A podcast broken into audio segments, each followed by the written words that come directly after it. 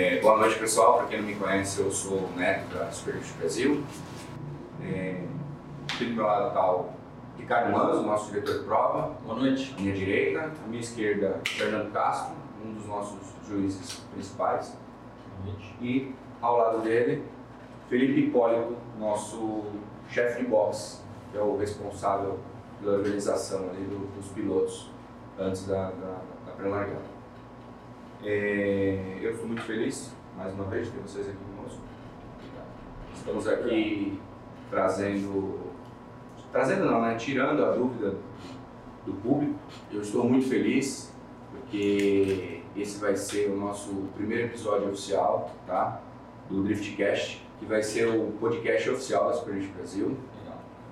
E estaremos aqui todas as semanas, tá?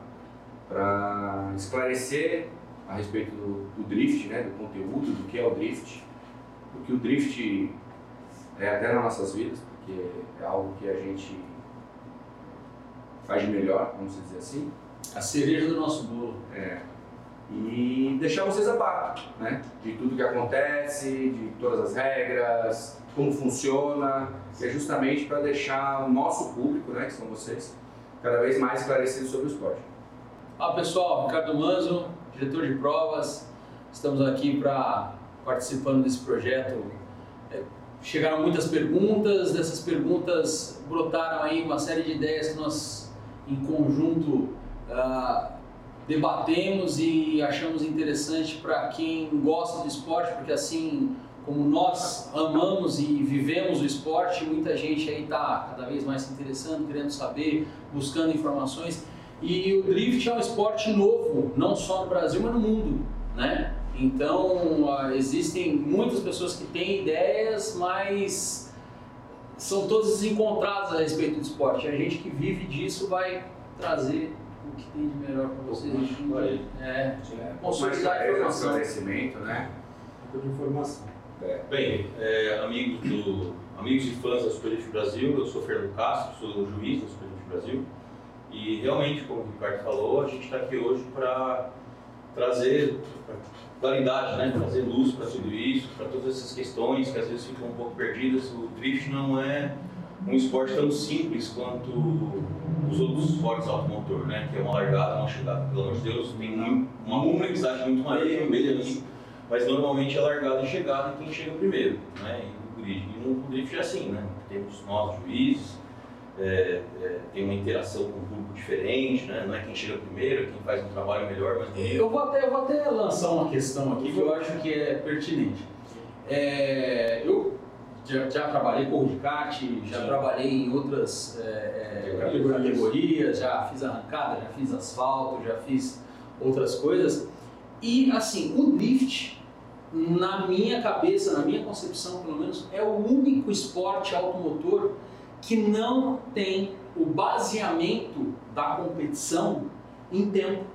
sim, E isso muda tudo, porque assim, qualquer, qualquer competição, ou grande parte, não me vem outra na cabeça na verdade, porque se você pega rally de regularidade, tempo, rally de velocidade, tempo, asfalto, tempo, arrancada, tempo, tudo, 1 se, tem. Fórmula 1, meu Deus do céu, né? Já estamos chegando na quarta casa. Quase né? voando. É, absurdo. Então, assim, isso faz com que o drift seja uma categoria, assim, até um termo jurídico interessante, sugêneres, né? Ou seja, só tem o drift, que é a categoria automotiva que não é baseada em tempo a sua competição.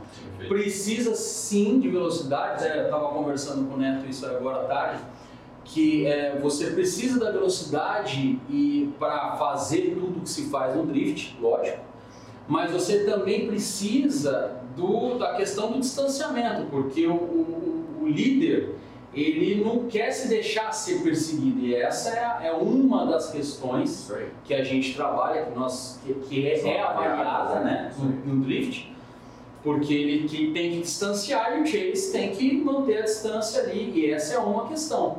É, boa noite, pessoal. Sou Felipe Hipólito, chefe de boxe da Super Drift Brasil. É, queria agradecer primeiramente o convite aqui hoje. E estamos aqui para tirar algumas dúvidas de vocês, cada um no seu setor, para que assim a gente possa esclarecer melhor as dúvidas de vocês. Então vamos lá para a primeira pergunta aqui do nosso Driftcast. Quais os critérios dos juízes na avaliação das voltas? Os critérios mudam de juiz para juiz? Quem fez a pergunta foi o arroba Douglas Gomes, underline C. Para você, doutor Fernando. Sim. Critérios de juiz na avaliação das batalhas. É, os, os, critérios que a gente usa é, é bem diferente do qualifying. No, na parte de classificação, normalmente o, cada juiz fica com um quesito. Então, um juiz fica com julgando linha, o outro ângulo e o outro estilo. No caso das batalhas, nós em conjunto observamos é, tudo que está acontecendo na pista. Geralmente o termo que a gente usa é o lead lead chase chase, né? Que é um conceito que é extremamente importante até, porque normalmente as pessoas estão acostumadas a avaliar só como que o, o, o piloto chase, que é o que está atrás, né, o que persegue, está se comportando. E não é, no nosso sistema de julgamento não é assim. No nosso sistema, nós avaliamos juntos. A volta da frente do, de um piloto com a volta da frente de outro piloto e a volta de trás do, do outro e a volta de trás do outro. Isso é um pouco complexo aí, mas acho que dá para vocês entenderem. Por isso que a gente fala lead, lead, chase, chase. É o melhor de um com o melhor de um, o melhor de outro com o melhor do outro.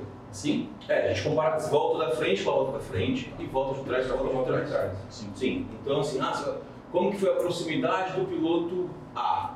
Ah, o piloto A, a proximidade dele no chase foi, foi tanto.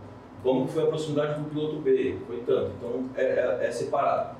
É, aí a pergunta que também está perguntando, né? Os critérios mudam de juiz para juiz? Não, não mudam.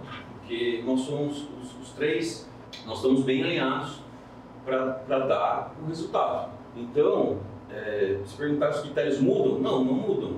É, a gente realmente está sempre observando a mesma coisa, que é no caso desse lead lead chase é, Eu não sei se a pergunta dele aqui não quis dizer se cada um é analisa um critério, né? Isso, isso, isso eu expliquei. É. Falei que na, no qualifying é assim. Uhum. No caso das batalhas, né, quando ele perguntou das voltas, depois você tinha essa dúvida pra gente todas.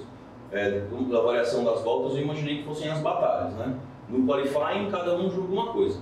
Nas, na, nas batalhas, os três juízes juntam para uh, avaliar a mesma coisa. Ah, Isso tá... Cada um tem a sua função. O que faz estilo faz estilo, o que faz ângulo faz ângulo, o que faz linha faz linha. Porém, na competição, eles têm que estar alinhados. Não é alinhados de um fazer o que o outro está falando, não, não existe isso. Tu precisa, tu precisa entender da seguinte forma: eles estão lá para fazer o papel deles, que é cada um julgar o que é pré-determinado a julgar. Né? Cada um um ângulo, um estilo e um linha. Ponto. Na hora da batalha, não é que eles vão deixar de olhar isso. Eles vão continuar olhando isso. Porém, eles precisam ter o quê? Eles precisam ter o foco no piloto no que realmente ele está errando e no que realmente ele está acertando. Porque não adianta nada o piloto ter uma linha boa e ele dar uma nota de linha para o cara de repente lá em cima, só que ele está sem ângulo e ele está sem estilo. Então é isso que, tipo, tem muita gente que pergunta a mesma coisa, sabe? O Fernando foi muito, muito feliz no, no esclarecimento dele, porque na hora da batalha, gente, é... ali é uma equipe. Os três, os três juízes são uma equipe.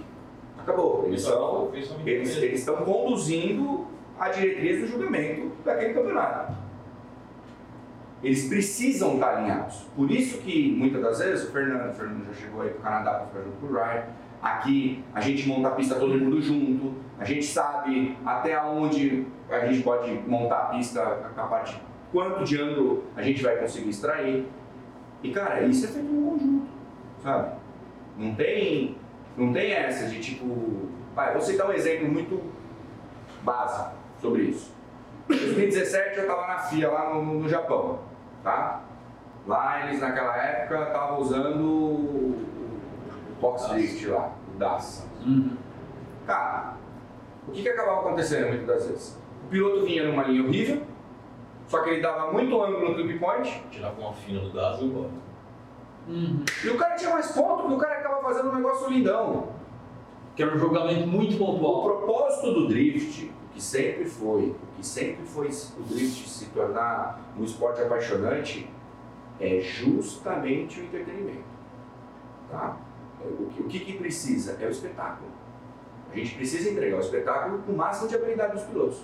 O piloto que está ali, ele tem que ser muito bom. Ele tem que ser muito bom, ele tem que dar um puto espetáculo. Só que não é só ele. É um todo. Então a avaliação é feita num todo. A avaliação do juiz é feita num todo. Ele não vai tipo, julgar a linha do cara, não, eles vão entrar num comum. Ó, é, ele vai, vamos supor que o Fernando faça a linha. Tá? Ó, realmente ele fez uma linha bacana, mas ele fez muito lento. Ele... Acabou, eles vão, eles vão tirar Tirar a pontuação. eles vão tirar ou vão pôr pontuação. Isso, isso não vem ao caso. É, o que vem ao caso é justamente o espetáculo que eles fizeram naquele momento. O piloto pode dar carona para o mecânico para ir aos boxes, Ricardo? Pergunta de Leonardo, arroba Leonardo Alves Soares. Vamos lá, Leonardo. É, carona.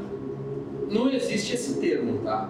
Vamos ah, começar do princípio. Uma competição individual. É, não existe carona. Tá? O que existe é, em treinos livres, tá?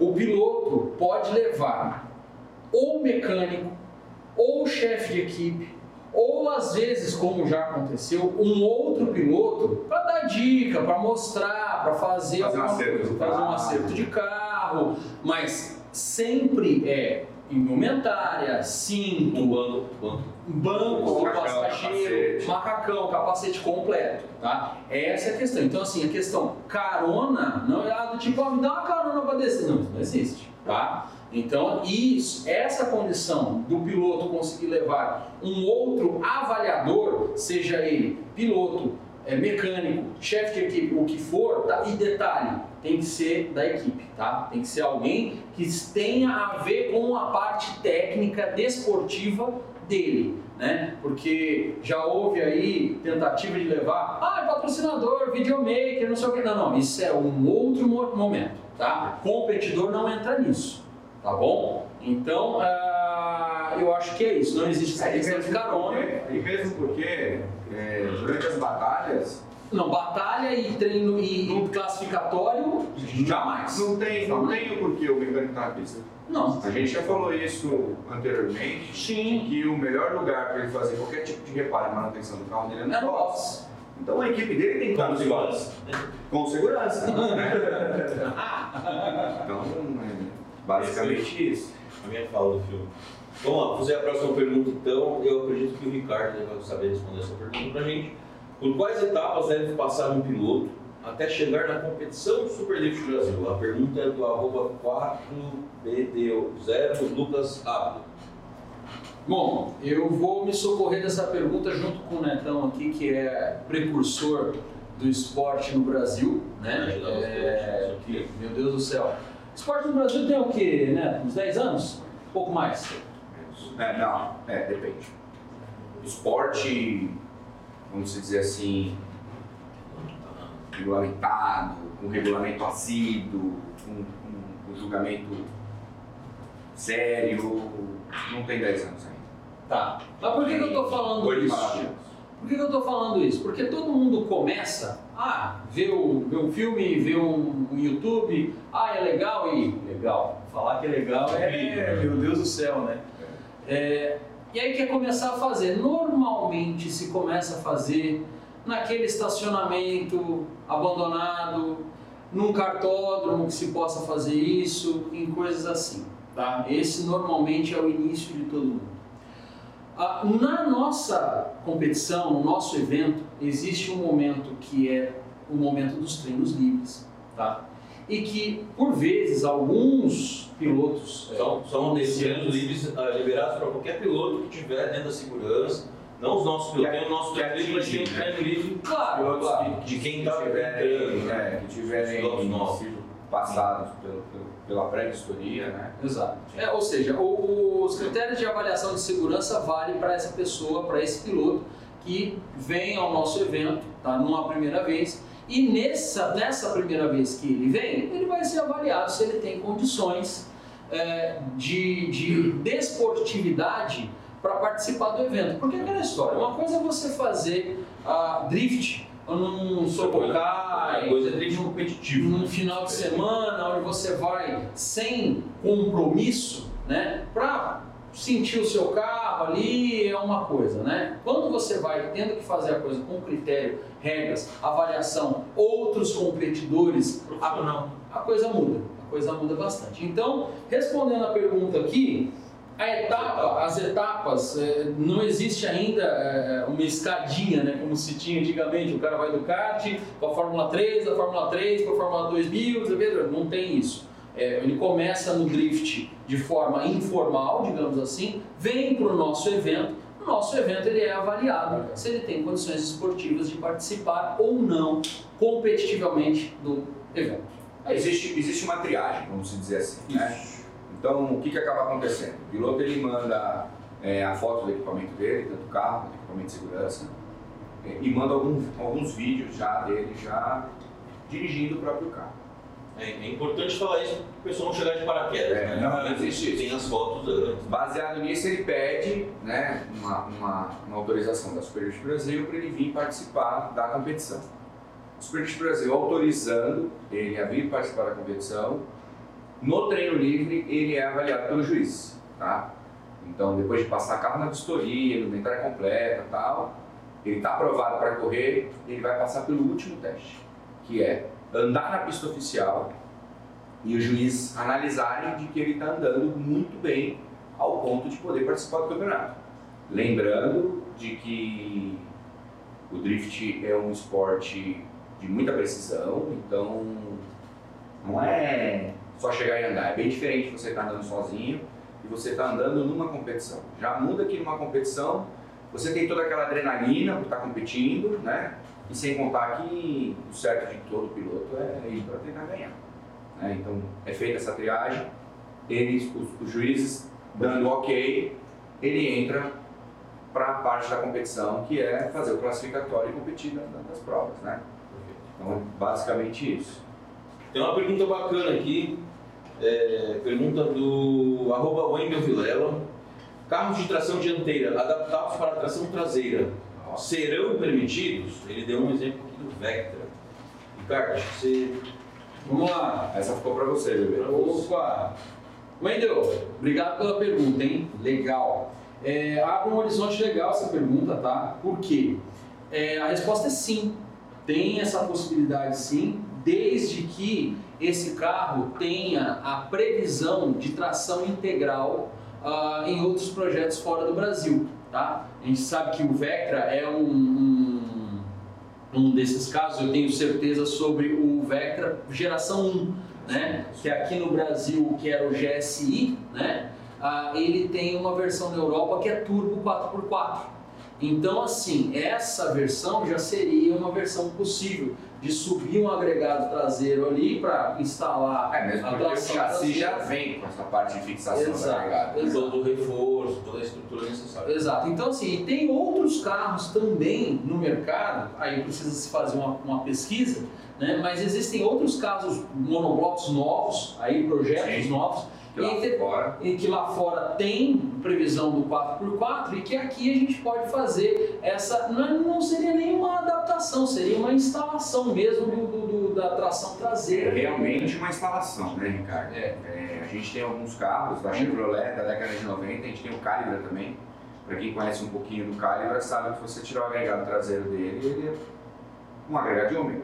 Ele só não vem com um diferencial. Se você tirar o agregado do, do, do Calibra colocar um agregado de ômega e transformar ele num carro com tração traseira, você consegue porque você não mexeu no ponto de fixação da carroceria e você tem um carro totalmente, como a gente, dentro do drift, a gente pode mudar a mecânica, a mecânica é livre, né? Uhum. Então ele vai tirar a mecânica é, transversal para colocar a longitudinal. E uma coisa muito interessante, se falando especificamente do Calibre, é um chassi que é monobloco, todos são, né? Mas ele é um monobloco de duas portas. Então Sim. o nível de torção do chassi é, é, baixo. Então isso faz com que ele seja um carro muito bom para você trabalhar ele nesse é um, sentido. É um projeto deixar... usado, né? Um Danzoel é. montar o seu velho. É, é, carros. Deixamos aí para vocês, para vocês a título de curiosidade, de repente, fazer uma especulação na internet, fazer uma pesquisa e ver os veículos que, que, que tem tração 4x4? São tração 4x4 que se podem se transformar sim num carro somente tração traseira. A categoria deixa esse tipo de veículo competir. Deixando bem claro que o drift não é feito por carros 4x4. A gente está É. falando da questão carro por 4x4 Tem estrutura. porque tem a estrutura que permite a instalação de uma tração traseira e que vai deixar as rodas dianteiras livres, tá? Então, assim, é, se você eventualmente quiser é, é, partir para um projeto desse, de pegar um projeto que não tenha nacional é, é, 4x4 ou tração traseira, mas que ele tenha essa previsão lá fora que você pode montar aqui, monte-o apenas com tração traseira. E é isso. Um exemplo básico e fácil de todo mundo é, tirar referência sobre isso é o carro do Asma. Ponto. O era, era, Corolla. um que tem plataforma naquela versão 4x4. Tração dianteira também. Cara, eu, eu vou dizer pra você, desde a década de 90 a Corolla tem tração 4x4. Na Eu verdade, acho que até- nasceu no Japão com tração traseira, né? É, não, aí tu tá falando de 70. É, sim, então, sim, sim, nasceu. sim. É, que foi onde nasceu o drift e É, tal, mas é, é isso. Mas Bom, eu vou, fazer, eu vou fazer a próxima aqui, que a próxima é para o Fernando. Vamos lá. Quando o Chase dá um toque, hum, ou dá aquela empurrada no líder a ponto de acontecer algo, quem perde pontos? Foi quem fez a pergunta foi o Almeida Gu 1. Perfeito. É, isso é até relativamente simples, tá? Se o piloto chase dá um toque, empurra o líder, ele é responsável por isso, tá? Principalmente se for numa zona de desaceleração.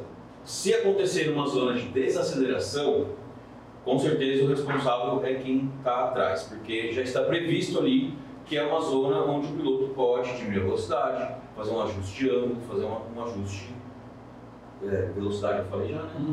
De ângulo, de linha e tudo mais. Então, é, com certeza a gente atribui o- o- a culpa, né, para quem está atrás, para quem empurrou. É, não existe esse negócio de. A gente acaba falando muito no drift, né? Ah, o piloto empurrou o outro, o fulano empurrou, é até uma forma de enaltecer a volta. Mas na, na, na, na- isso é na teoria. Na prática mesmo, se você toca e principalmente se você, se você é, faz com que o, o piloto que esteja na, na frente, o piloto lead, é, perca a linha ou, ou, ou acabe rodando, enfim, é, a culpa é de quem É bem interessante. no trânsito, é de quem bate atrás. Né? É, é bem interessante essa pergunta, né, Fernando? Porque na realidade ele colocou duas coisas totalmente diferentes: o toque e o empurrar. É.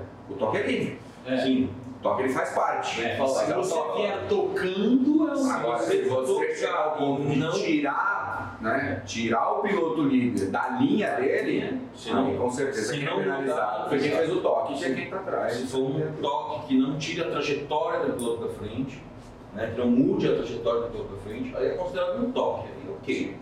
Né, mas acho que no caso é isso. Como ele perguntou a ponto de acontecer algo, né, deve ser uma rodada, alguma coisa assim.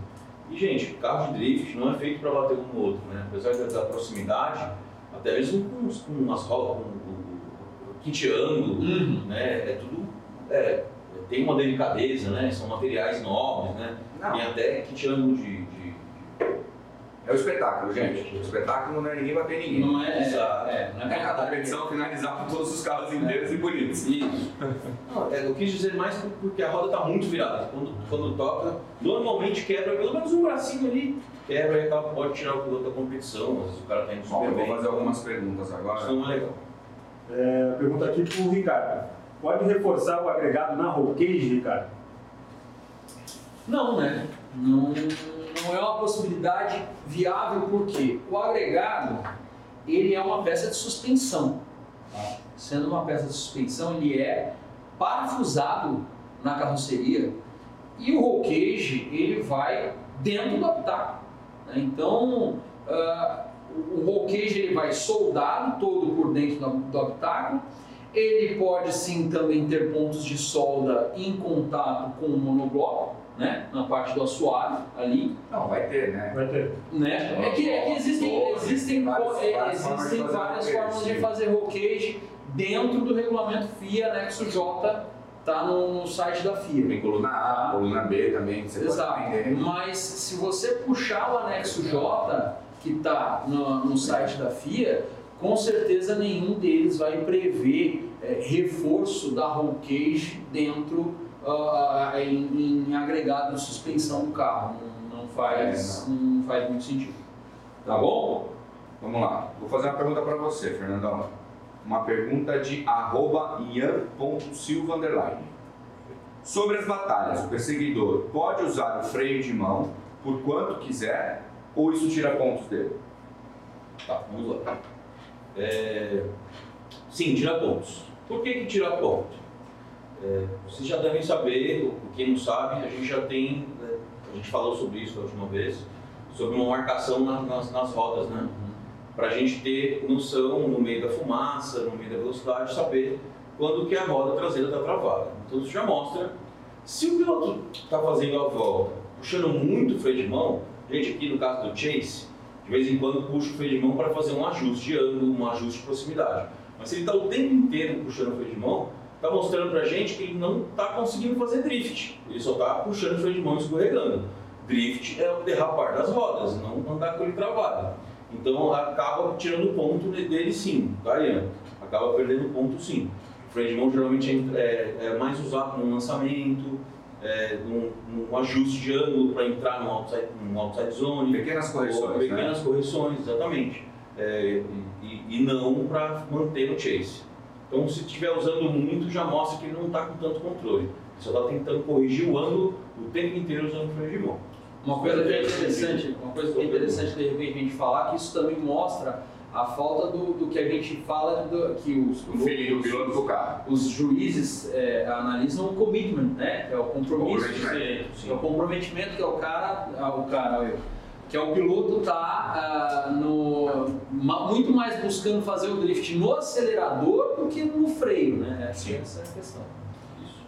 É, se ele tá freio puxado, ele não está acelerando. Né? Ah, isso é intuito, né, gente? Hum. Tanto é que é, em, em grandes categorias o que eles mais preservam é o quanto ele está dando de motor e mantendo o seu carro na linha que precisa. Isso mostra muito mais controle do que propriamente uma pessoa que está ali usando freio de mão toda hora para uhum. manter o carro dele na linha. Né? Sem contar a lentidão, né? Porque você fica usando freio de mão toda hora, não tem como você ter velocidade. Então, eu, a 9 a gente já respondeu, né? Sim, então, fala... Mas a 10 é interessante. Mas é uma pergunta do juiz, mas vou perguntar para você, né? Quantas câmeras os juízes têm para julgar? Acho que você sabe mais do que eu nesse esse quesito, porque eu estou olhando a câmera e você que prepara todas as câmeras. Conta pra gente aí. Olha, essa é uma pergunta que veio do passado, arroba Bruno. Isso, perdão. Underline S underline. Bruno. Bruno, é mais ou menos assim. É... Muitas das vezes os juízes eles têm a visão privilegiada porque eles estão na pista. Tá? Então eles têm a visão total do traçado. O que, que acaba acontecendo? Quando eles estão na pista, as câmeras eles servem para auxiliá-los apenas. Tá? Então eles estão ali assistindo tudo, algum ponto, de repente um ponto cego, alguma coisa do gênero, eles vão usar, vão pedir as imagens das câmeras que estão disponíveis para eles ali. E eles têm simultaneamente todas as imagens todas as câmeras que estão na pista. Vamos dar exemplo, vai, Space, Space 2020, pandemia, eles estavam em LOL. O Fernando estava na pista, o Ryan estava nos Estados Unidos, no Canadá, não lembro agora, no Canadá, né? E o Rob estava no Japão. Eles tinham lá as imagens que nós tínhamos dentro da pista. Tá? Para você vocês terem mais ou menos uma noção, nós tínhamos de 8 a 9 câmeras, contando com a imagem do drone também, que ia para eles, que era um grande tiroteio. Tá? Filma de cima, né? Filma de cima. Não, o drone mudou todo é. Então, respondendo a sua pergunta, além da visão privilegiada deles. Quase é... 10 câmeras, né? Para. Quase 10, acho 9 mais o drone. É, então em torno de, de 8 a 10 câmeras, depende do traçado. Mega Space sim. E é isso daí, eles têm a total visão de toda a pista. Essa próxima pergunta aqui é do Luiz Depin 030. Os carros têm que ter o mesmo nível de potência para a batalha? né? Negativo. Olha, gente, Vocês dois se complementam bem. né? não, não tem necessidade. A gente tem alguns pilotos que se despontaram dentro da Superliga Brasil e eles não tinham os carros mais fortes. O que é muito legal, legal no drift, Luiz, é que o piloto precisa ter muito mais braço do que propriamente potência. Potencial é muito bem-vindo, lógico, né? Mais potência melhor. Mas a gente não pode esquecer de que o drift ele é totalmente o piloto com o carro. Ele tem que conhecer o carro dele 100%, extrair 100% do carro dele, ele dá o seu melhor, que é isso que vai fazer com que ele vá para frente no esporte. Eu vou, eu vou até colocar uma coisa que é mais interessante, que é aquilo que a gente aprendeu com o Ryan, né? Porque é, ao redor do, do mundo, e aqui no Brasil não é diferente, o pessoal muito preocupado com potência para fazer drift. Ah, que potência eu preciso ter para fazer drift? Gente, drift não é potência, drift é controle. O carro tem que ter uma, tem que ser um um conjunto, tá? Ah, Então, assim, aquela história, ah, como é que eu começo no drift? O pessoal fala bastante também. Você começa com carro de tração traseira. Você começa com carro de tração traseira controlando ele numa situação de descontrole, que é a essência do drift, é isso. E depois você vai evoluindo o carro em quesitos. E tem uma outra coisa também, que é a peso-potência, entendeu? Então, assim, você tem um carro que tem um monobloco muito pesado, entendeu? Você vai ter vai colocar ali 600 cavalos. Oh, meu Deus do céu. Aí você pega um carro com monobloco leve, um carro bem equilibrado, Equilibrado, mas que, que aí você coloca aí 300 cavalos nele de roda, Ah. um carro bom. Pode ser que o conjunto fique melhor do que o, o carrão pesado. Um carrão pesado com 600 cavalos Sim. ali, ai, fazendo aquele barulho todo, mas você vai comprar um carro. é assim, gente, é muito mais fácil você né, aprender a fazer drift com um carro com, com potência. Mas a partir do momento que você aprende a fazer drift com um carro com uma potência mediana, não um carro de pouca potência, e você aprende a fazer ele embalado, vamos dizer assim, Hum, e é extraindo o máximo que ele pode te dar e o mais rápido que você pode, cara, aí você tem um E aí a, gente, aí a gente entra de novo na questão do freio. É onde você embala, Usa menos usa a freio. inércia e você vai nem lembrar de freio de mão para fazer, só para fazer uma correçãozinha ou outra. É isso. Quando os dois rodam sem ninguém atrapalhar e se repete, como faz o desempate, Fernando? Pergunta do arroba Miller, underline amoroso. É interessante essa pergunta, porque acho que nunca aconteceu dentro da Superliga do Brasil. De os dois pilotos, dos dois pilotos rodarem na mesma volta sem um interferir na volta do outro. Mas se caso isso aconteça, a gente resolve com um empate. Vai de novo, né?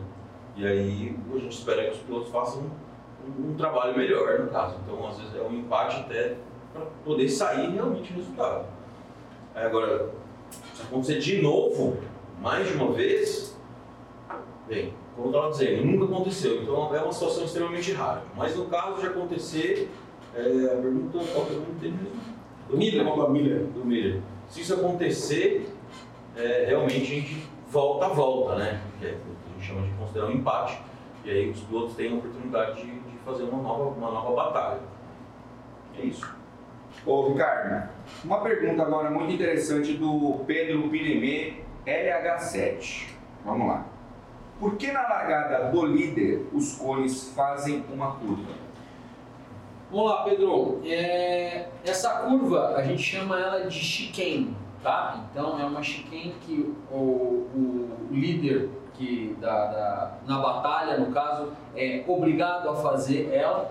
E uma curiosidade, nos treinos livres nós fazemos com que eles façam também, justamente já para ir pegando a mão de fazer essa curva. Essa curva ela tem o intuito de ajudar o chase, o perseguidor, a manter a distância no ato do arremesso, ou seja, no início, a hora que vai lançar ah, ah, o drift, lançar a volta, fazer com que o, o líder esteja um pouco mais próximo do perseguidor, porque os dois arrancam, né? Então, arrancando, é, o, nosso, o nosso regulamento está aqui, o, o- o nosso Fernando para me ajudar, o, o perseguidor ele pode estar até na linha do para-choque do líder, certo? No momento do lançamento. E esse, esse, essa chicane, essa curva com os cones, é feita justamente para ajudar a ser feita essa, essa condição. Até para criar essa condição, né? Porque como os dois largam junto da mesma linha, da mesma posição, ou o, o, o piloto que está no chase teria que tirar o pé, vamos dizer assim, teria que esperar o, o, o que está no lead para poder ter exatamente esse parelho que você falou, que é essa distância mínima que tem que ter. Então, conforme ele faz o chicane, já se cria essa situação, né? ele já vai, já abre fora, já vai para fora da curva, já se cria uma, uma situação mais favorável para ter realmente essa, essa proximidade que você falou. Que é justamente também porque na largada, se você der, vamos supor que na largada a gente tem um, um lead que tem uma mecânica muito forte. Hum. Ah, equilibrar. O intuito do drift, já, a gente já falou sobre isso, não é quem chega na frente. Então, é justamente para equilibrar. Então, o lead ele tem que sair, independente de onde for a curva, né, gente? Às vezes a chicane é para esquerda, às vezes a chicane é para direita. Ele sai, faz a chicane, e isso faz com que o piloto que vem atrás consiga chegar nele Então, a num- numa largada um pouco mais. No momento do do arremesso. É, é, é, nada mais é de que ajudar o, o Chase a poder andar mais próximo possível do lead. Então agora uma pergunta do uh, arroba ei.bruno Souza. Por que não usamos pneus semi-slick? Por que não são permitidos os pneus semi-slick dentro, eh, no Brasil, né, dentro dos perdidos do Brasil? Olha, isso daí eu posso falar com propriedade sobre esse assunto, tá? Por que, que nós não usamos pneus semi-slick? Que é justamente para poder equilibrar a competição. Porque pensa você comigo, pneu semi-slick no Brasil não tem nenhuma empresa que fabrica. São pneus importados, são pneus muito caros, vamos dizer assim. Podemos falar que é o dobro do valor do radial ou até mais? Até mais, vezes, dependendo da qualidade do pneu. Tem vários semis slicks hoje, né? Tem, a gente tem de N streetwear, de N classificação. E, e o que, que acontece? A gente tem esse quesito de usar pneu radial, inclusive o limite de treadwear, que é para tornar a competição cada vez mais competitiva. É. Porque a gente precisa, querendo ou não, fazer com que o esporte cresça. E se você deixa essa disparidade, vamos dizer assim, de qualidade de pneu, até tamanho, muitas das vezes, tem gente que pergunta de tamanho, é, você deixa desequilibrado. E aí automaticamente fica cada vez mais longe. ah, Mas mais o semi-slick também, né? Ele exige muito mais do conjunto É, e do explicando pro piloto, pessoal que né? não, tem um pessoal que de repente está assistindo e nem sabe o que é um pneu semi-slick, né? É, Então, Ricardo, se você puder nos elucidar O aí. pneu semi-slick ele já é um pneu ah, próprio para competição automotiva, tá? Então Muito ele, mais aderência, ele né? tem muito mais aderência, o material dele de construção é diferente, tá? e muito mais área de Então, atrito. Muito mais área de atrito. É, é, ele tem, você vai ver Menos os raiados, os raiados dele não são os raiados no, no De um pneu convencional, normal, radial, de rua, que você precisa é, é, espalhar água. Não, ele é um pneu para competição, para é, gerar aderência, gerar grip, né? Que é o que a gente chama. Então, assim, é, toda essa, essa questão logística, digamos assim, que é também bastante importante, mas quando você vai construir um carro para andar com semi-slick, é uma outra concepção. Não é qualquer câmbio, né? Não é qualquer câmbio, não é qualquer ponta de eixo, não, Não, é é qualquer embreagem, Diferencial. um diferencial. Então todo, todo o, o powertrain e de transmissão ali, toda a parte de transmissão do carro é completamente diferente do que aquilo que a gente tem disponível para o esporte hoje no Brasil. E, e a questão dos pilotos também, né? porque você chegar a um ponto de usar um semi-slick, eu vou te falar, eu vi é, competição de semi-slick de perto na Europa, é, pô, o pessoal fazendo arremesso aí perto dos 160 por hora.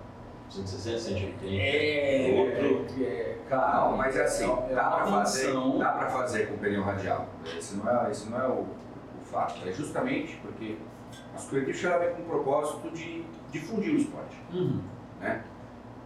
No Brasil, todo esporte a motor, ele é muito oneroso. né? Então, Não só no Brasil, no mundo todo. A parte do pneu radial, até pela tipo de pista, é, clima, tipo de carro, ele faz com que a competição fique muito mais equilibrada. Né? E isso faz com que você tenha um espetáculo mais bonito. Você imagina você, a Superlist deixa liberado lá, é, que pode correr pneu semi-slick. Não vão ser todos os pilotos do grid que vão ter pneu semi-slick.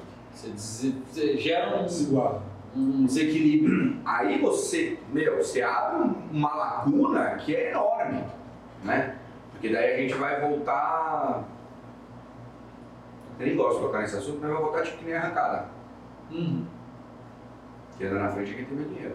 É, Tem cara de Rosier e tem cara de Ventura ao contrário. é, Então, quer que dizer, vai chegar é, aqueles assim, 88 e tem cara. Entendeu? Então, assim, Ah, para tornar a competição equilibrada, um espetáculo bacana, pensar num show, pensar no, no que é o propósito da Superliga Brasil, hoje não tem ainda como usar pneu semi-slick. Eu, eu, Não vou dar, Chegaremos, chegaremos logo logo. eu vou dar uma opinião, eu vou dar uma opinião pessoal. Eu acho que o radial, é, além dele, dele proporcionar esse equilíbrio é, é, desportivo e financeiro para a categoria e tudo mais, ele é mais interessante para quem anuncia também. Porque Sim. quem anuncia está anunciando ali um pneu que é para rua. produto que Que, tá rua. que- que- ou seja, aquele pneu que está sendo levado ao extremo ali, que está sendo um bom produto para utilizar, você pode ir na loja e comprar. Isso aí. Então, assim, é, e, que, e que é uma base geradora de. de, de é, é, como é que eu vou falar?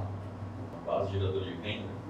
Não é, não é só renda, é para impulsionar o esporte. Sim, sim, sim. Entendeu? Porque a empresa que quer, quer é, é, anunciar esse, ó, vai, vou falar, um Pirelli da vida, quer anunciar um pneu porque ele é bom para a competição e ele vai ser vendido depois, é o Race on, Race on Sunday, Sell on Monday, né? Sim. É, que é o que a NASCAR faz e fez a vida inteira. sim. É isso. Usar os, usar os produtos dentro da categoria para poder usar para o público também. Bem legal. Fernando, vamos lá. Pergunta aqui do Marcelo Faria, underline S. Qual a função do Touch and Go? Ó, pergunta interessante essa. hein? Bacana. Não é sempre que a gente usa é, o Touch and Go. A última vez que a gente usou, se não me engano, foi em Birigui, em 2019. Tá? Vou explicar para vocês o que, que é então, o que, que a gente usa, qual é a função real do Touch and Go. Quando o piloto se aproxima de um outside zone, que é uma zona de pontuação, né, que a gente chama, o ideal é que ele já entre com o mesmo ângulo e com a mesma linha e permaneça durante o, o, o outside zone todo nesse ângulo e nessa linha para ter uma pontuação máxima, tá? Não é o caso do touch and go. Touch and go é mais quando é, é uma necessidade para a gente manter a fluidez na pista. Então, por exemplo, a gente tem uma, uma curva, por exemplo mesmo de Brigui.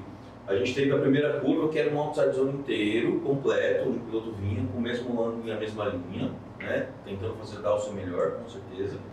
E aí depois a gente tinha um- um- uma reta muito grande, né? Um Espaço muito grande entre o outro. que, é, que não tem como o carro manter drift durante tanto tempo de lado. Então a gente fez uma demarcação que a gente chama de touch and go, que é tocar e ir embora. Então você não permanece naquele, da, daquilo, você só toca e vai embora. Então não, você não precisa ter uma profundidade tão grande para fazer isso. Então é no caso que até o pessoal chama de furikai, que é você passar com a traseira ali e depois continuar. Então, no caso de Brigui, que a gente estava usando como exemplo, fez a primeira curva, era uma reta muito grande, os pilotos faziam furikai, passavam no touch and go, que era uma caixa sim desenhada, mas bem mais curta do que a gente fazer, e não tinham as riscas, se não me engano. Era uma caixa vazia, para mostrar realmente que era um touch and go. Então, os carros passavam ali com a traseira e já atacavam, que se não me engano era um clip point, né? Era o começo de uma curva que era um cone ali, que era um clip point. Então, a função do clip. touch and go é manter a fluidez do, do traçado, principalmente quando tem uma, uma reta. Algum, em alguns casos é pontuado em alguns casos não. Nós usamos também. Bom, nós usamos também no Paulista, né? É, Paulista. Depois do lançamento.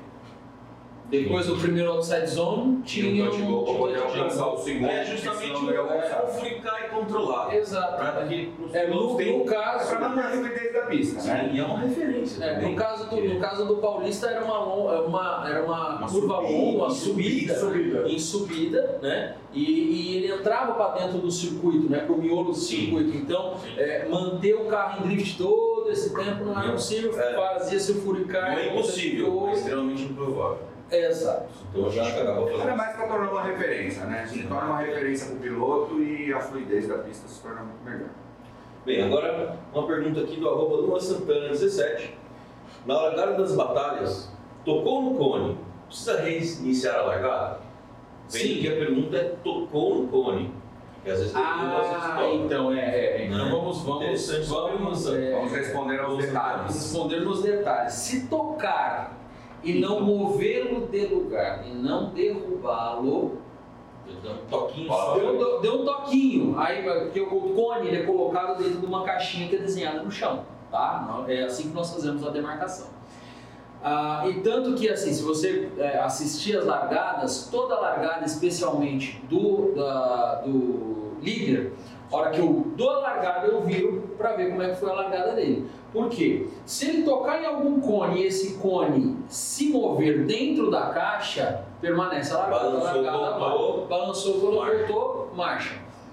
Balançou, saiu fora da marca, queimou. Queimou, bandeira vermelha, Ou derrubar, no caso. ou No caso, derrubou. Se derrubar já é, já é mais, mais quantas vezes pode reiniciar? Três. Três vezes. Três vezes. É igual no beisebol, três strikes. Exatamente. Tá fora. Tá fora. Se o mesmo queimar as três vezes, que é o que, se for o caso, né? Aí ele perde a batalha. Isso aí. Pô, legal. Interessante mesmo. Muito bacana. Neto, uma pergunta aqui para você. Por que caminhonetes não são permitidos no campeonato? A pergunta de Jobson Xavier 9. Jobs, caminhonete ele não é permitido no campeonato desde que a gente fale em caminhonete, caminhonete de médio e grande porte. Por que caminhonete médio e grande porte? Porque são caminhonetes que possuem chassi com uma carroceria parafusada em cima. Não é um monobloco em si, né? Exato. É, não é, não é um veículo feito em monobloco. Então, realmente, não pode. Tá? Amanhã pode ser que tenha um drift de caminhonete, mas hoje não. O regulamento não deixa a nível mundial isso. É uma competição de drift dentro dos padrões normais, tá? Lembrando de que amanhã pode haver outra competição que possa ter, mas hoje não pode. Hoje dentro do regulamento somente veículos com carroceria monobloco. É, eu, eu acho que essa pergunta dele vem porque, é, primeiro, é um veículo de tração traseira, né? E todo mundo que guia na rua, quem gosta de guiar, sabe, ah, é um carro que sai de traseira, é gostoso de brincar com ele, Sim, poxa. outro tipo de construção, né? É, A mas- caminhonete não foi. A caminhonete, se você for olhar a maioria das caminhonetes. caminhonete na Durama. Não, eu também. Quem nunca, né? Quem nunca? A carroceria, a carroceria, o chassi da caminhonete ele é feito para carregar peso. Sim, outro propósito. Não, sem falar que são duas travessas longitudinais paralelas, né? Como é que você vai fazer isso, travar você, vai- você vai isso ter que pra... começar a mexer em pontos de fixação, você vai ter que mexer em suspensão, aí já Boa. sai da regra de suspensão. Resumindo, hoje ainda não é E aí, assim, autorizado. Se, assim. se no caso, o Jobson, você, é, por nos acompanhar, com certeza você é, gosta de automobilismo e sabe que existem outras categorias que usam o silhuete, ou seja, o formato da caminhonete para comercialmente fazer a corrida, saiba que aquilo ali não é a caminhonete Não é de verdade. Aquilo ali é um, É um é um chassi, na verdade, de corrida e, e muito dos bons Sim. normalmente, tá? Uma E bolha que- em cima. Exato, uma bolha em cima como um RC, como um rádio Mas, controlado. Muitas das vezes, lembrando, a Fórmula Drift ela tinha uma picape de corrida, inclusive era uma picape muito grande. É uma picape da Chevrolet que tem na Austrália. Era uma, uma holding, né? Uma holding, é. É tipo um É uma logo. É um ômega. É um É uma montana gigante. Ah, Mas é um ômega. É uma, montana, é montana gigante, é um ômega, vamos dizer assim, é uma estrutura na parte inferior de um ômega, porém voltado para a caminhonete. Eles podem, mas a gente não tem, Mas aí- infelizmente, aqui no Brasil. Nossa, 20 Ranger, S10, Hilux, não É, dá, são veículos que possuem chassi independente da carroceria, não dá. É. Bom, nós vamos encerrar por aqui hoje, tá? Eu acredito que nós temos esclarecido aí todas as perguntas que vieram durante a semana para nós. Esse é o primeiro episódio do Driftcast, que é o podcast oficial da Super Brasil. Obrigado mais uma vez pela presença de todos vocês. Valeu. Estamos aqui para esclarecer cada vez mais todas as suas dúvidas e mandem para cá suas perguntas que a gente vai responder para vocês com muito prazer e até semana que vem. Valeu. Um abraço. Valeu. Galera.